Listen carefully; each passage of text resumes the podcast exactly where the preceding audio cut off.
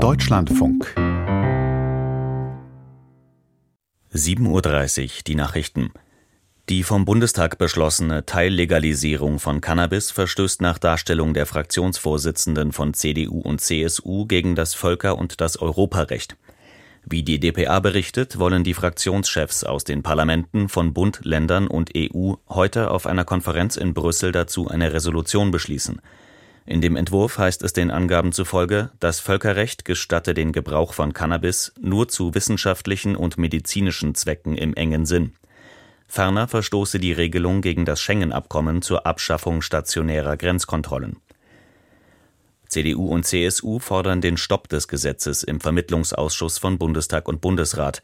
Laut der Bundesregierung ist das Gesetz in der Länderkammer jedoch nicht zustimmungspflichtig.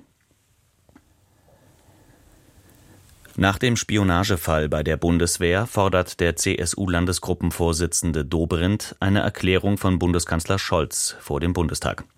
Die Berichte über die Angelegenheit seien in doppelter Hinsicht befremdlich, sagte Dobrindt dem Spiegel. Zum einen seien sicherheitsrelevante Gespräche offensichtlich von den Russen mitgehört worden, zum anderen habe der Kanzler seine Ablehnung von Taurus-Lieferungen möglicherweise mit einer Falschdarstellung begründet. In dem von Russland abgehörten Gespräch widersprechen ranghohe Offiziere der Luftwaffe unter anderem einer Aussage des Kanzlers, wonach für einen Taurus-Einsatz deutsche Soldaten in der Ukraine vor Ort sein müssten. Erörtert wird auch ein Taurus-Beschuss der Kertschbrücke, die russisches Festland mit der annektierten Halbinsel Krim verbindet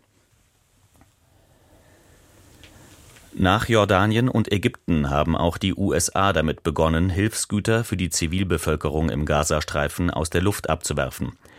Drei Transportflugzeuge hätten 66 Pakete mit 38.000 Mahlzeiten gebracht, teilte das Militär mit. Präsident Biden erklärte, man werde weiterhin alle Hebel in Bewegung setzen, damit mehr Lieferungen in den Gazastreifen gelangten. Israels Armee führte aus, man wolle die Hilfen erleichtern. Bis einschließlich Donnerstag würden die Militäreinsätze für jeweils vier Stunden in einzelnen Regionen vermindert. Nach Angaben aus den USA soll es Bewegung in den Verhandlungen über eine Feuerpause geben. Israel habe eine Vereinbarung mehr oder weniger akzeptiert, hieß es. Nun sei die Terrororganisation Hamas am Zug. In Haiti dauern die schweren Unruhen an.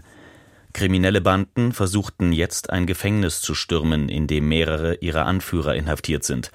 Nach Angaben einer Polizeigewerkschaft hatten die Sicherheitskräfte der Einrichtung Mühe, den Angriff abzuwehren. Gegenwärtig ist die Situation unklar. Bereits in den vorangegangenen Tagen hatten andauernde Schießereien das Leben in der Hauptstadt Port-au-Prince zum Erliegen gebracht. Die Gewalt eskalierte einen Tag nach einem Treffen zwischen Ministerpräsident Henry und führenden Politikern der Karibik, bei dem er zugesagt hatte, die lang erwartete Parlamentswahl bis Mitte 2025 anzusetzen. Es war das dritte Mal, dass er einen solchen Termin ankündigte, nach 2022 und 2023.